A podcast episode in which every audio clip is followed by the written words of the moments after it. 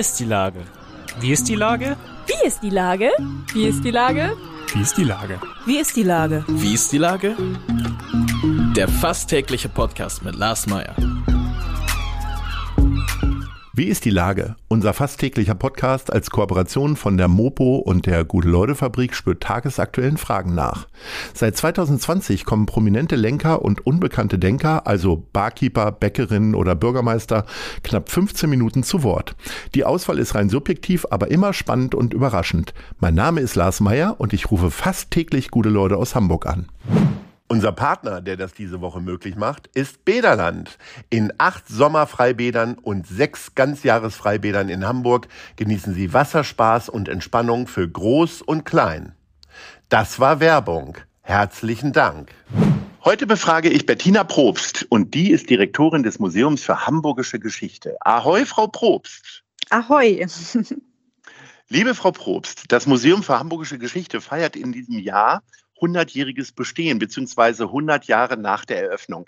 Die Sammlung des Museums umfasst mittlerweile 530.000 kulturgeschichtliche Objekte. Wie lange dauert bei Ihnen eigentlich eine Inventur? Sehr lange. Das geht über, über Jahrzehnte. Also wir sind natürlich dabei. Ein Museum wächst ja auch ständig. Das heißt, man checkt dauernd die alten Karteikarten, die alten Daten, inventarisiert alles und inventarisiert natürlich auch die Objekte, die heute noch dazukommen. Denn Museum ist ja auch ein, ein ganz wichtiger Sammlungsort und das hört ja nicht auf. Und die 530.000 Objekte, die wir haben, also es wäre natürlich schön, wenn alle schon inventarisiert wären. Das ist aber nicht der Fall. Aber wir sind da schon echt weit mit unserer Inventarisierung. Und äh, ich glaube, das 305.000 haben wir schon digital erfasst. Also wir sind da auf einem guten Wege. Womit hat das alles angefangen? Sie werden es jetzt persönlich nicht erlebt haben, aber äh, gibt es da Aufzeichnungen darüber, warum das überhaupt mal irgendwann losging?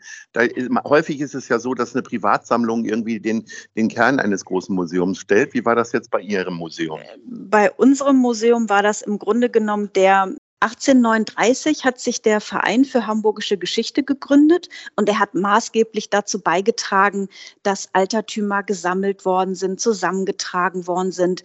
Und im Verbund mit vielen anderen Bürgerinnen und Bürgern haben die sich eben eingesetzt, dass dieses Museum gegründet, gebaut und dann eben auch eröffnet worden sind. Und Gegründet sind wir schon 1908 und eröffnet wurde das Museum am 13. August 1922, weswegen wir eben jetzt unser 100-jähriges Jubiläum feiern.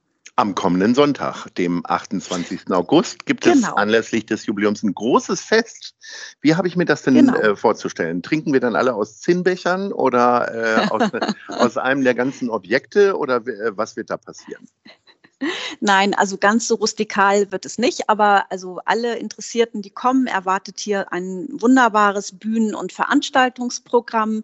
Es wird also verschiedene ähm, Menschen werden aufspielen bei uns im überdachten Innenhof. Also selbst wenn das Wetter nicht so toll werden sollte, haben wir ähm, eben hier ein ganz äh, fantastisches Programm im Innenhof ganz unterschiedliche Musiker, die hier spielen.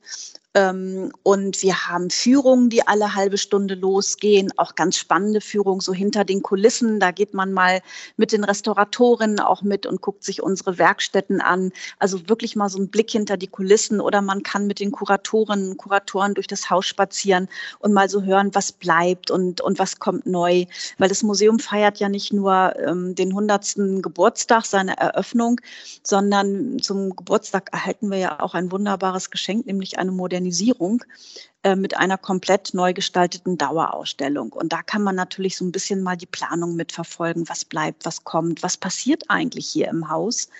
Und ich glaube, dass, ähm, ja, das ist ja nun auch nicht alltäglich. Und insofern bieten wir hier ein ganz spannendes Programm und man kann mit uns, mit mir, ähm, hier mit vielen Leuten, die im Museum arbeiten, ins Gespräch kommen Und wir freuen uns eben auf viele Gäste zu dieser Gelegenheit. Ist das dann am Sonntag so ein bisschen wie so eine Henkersmahlzeit, weil danach machen sie dann zu und wird umgebaut oder wird das eher so eine fließende Baustelle, sodass sie trotzdem weiter aufhaben? Ah, teils, teils. Also wir werden die Dauerausstellung schon Anfang 2023 schließen müssen. Sie haben ja erwähnt, wir haben 530.000 ähm, Objekte, die sind natürlich nicht alle bei uns im Haus, Gott sei Dank.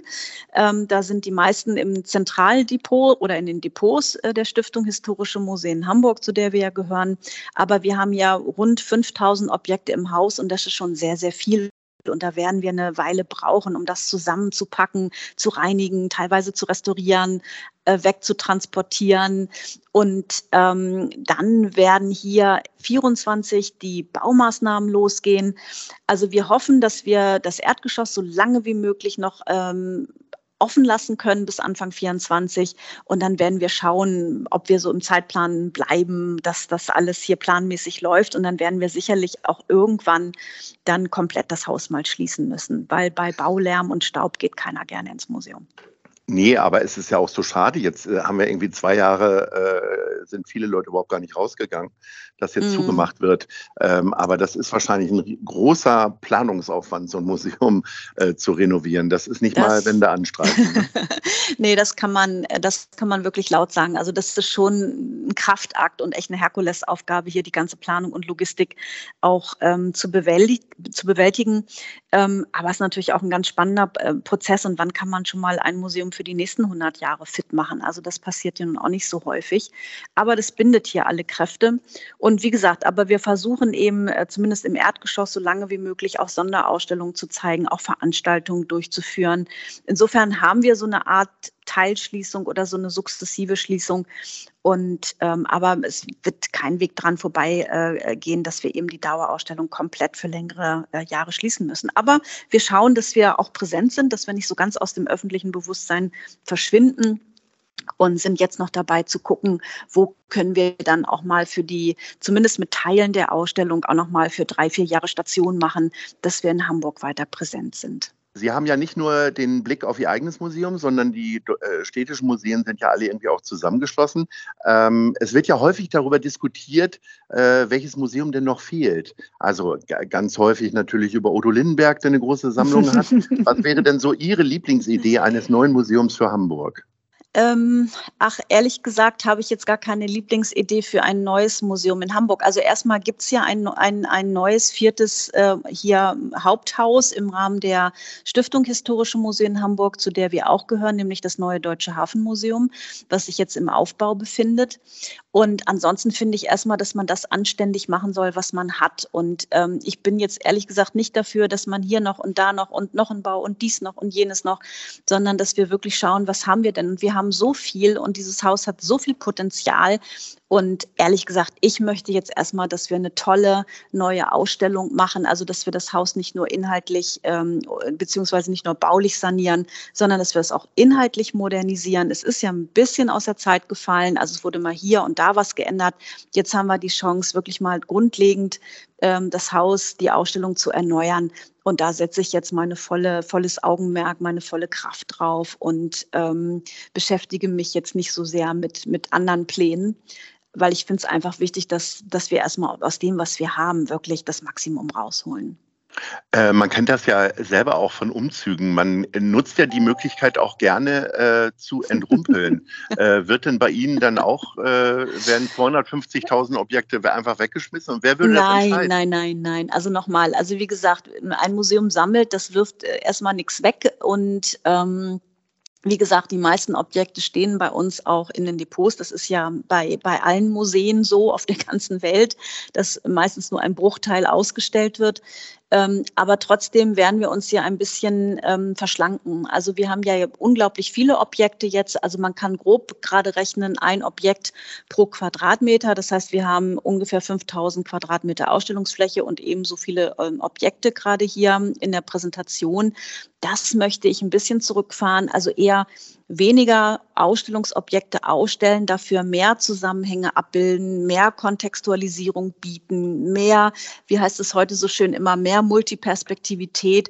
Also sich lieber mal auch in, in mittels digitaler Medien Texte mal ein, ein Objekt aus verschiedenen Blickwinkeln oder die Geschichte aus verschiedenen Blickwinkeln ansehen und das auch zeigen und dafür eben auch Platz einzuräumen oder für Bildungsmuseumspädagogische Programme mehr Platz einzuräumen. Das ist mir ähm, gerade wichtig, dass wir eben dafür auch Räume schaffen, auch für Partizipation, Beteiligung der Stadtgesellschaft. Also dem werden wir wirklich mehr Raum geben und das bedeutet natürlich immer weniger Objekte. Das muss einem immer klar sein. Aber ich glaube, das hilft. Wir haben nach meinem Dafürhalten gerade ein bisschen zu viel und sehr schöne Sachen und sie laufen dran vorbei, weil sie es gar nicht wahrnehmen. Ja, und das möchte ich gerne ändern. Sehr schön. So, jetzt sind wir schon bei der Top 3 und ich würde von Ihnen gerne Ihre Lieblinge genannt bekommen unter den geschichtsträchtigen Orten in der Stadt. Was wäre denn Platz 3? Na gut, ich muss mich ja selber äh, als Haus mit dazuzählen, weil das Museum ist natürlich ein wahnsinnig geschichtsträchtiger Ort. Aber nein, das Scherz beiseite. Also, mhm. für mich ganz wichtig, ähm, der Michel gegenüber. Mhm. Ähm, mit seinem fantastischen Ausblick. Und der Michel ist ja auch entstanden Mitte 17. Jahrhundert und ist so ein Stehaufmännchen, ist mehrfach wieder aufgebaut worden, hat eben auch diese Wirkung und war ja lange das Wahrzeichen. Und ich finde, es ist immer noch trotz Elbphilharmonie ein Wahrzeichen von Hamburg und ist ja in der unmittelbaren Nachbarschaft. Also der Michel ist nach wie vor für mich ähm, ein, ein wichtiger Ort.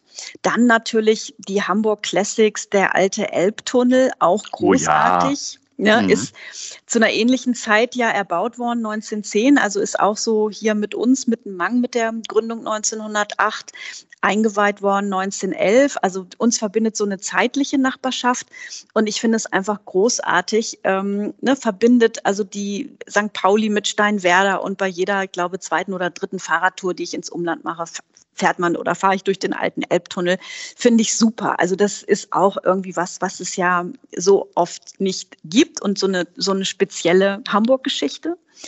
Und, ähm, und Platz 1, ganz überraschend, ähm, der Friedhof in Ohlsdorf.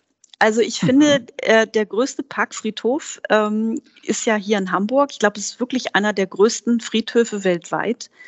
Und ein Friedhof erzählt unglaublich viel über Geschichte, erzählt unglaublich viel über Gesellschaft. Und das finde ich total interessant. Ist jetzt vielleicht eine etwas ungewöhnliche Wahl, aber gerade deshalb auch etwas, was echt so eine, ja, auch wenn es für einen Friedhof komisch ist, aber es ist eine, eine Destination in Hamburg, die man echt gesehen haben sollte. Es ist ein geschichtsträchtiger Ort, den man gesehen haben sollte das finde ich, also ich finde das auch verrückt. Also ein Friedhof, wo man durchfahren kann, wo man Fahrrad fahren kann. Ja. Ich glaube, es fährt sogar ein Bus durch diesen Friedhof. Also das ist ähm, und dann diese wunderbaren Anlagen, diese Sonderanlagen für Feuerwehr, Flutopfer, Kriegsopfer.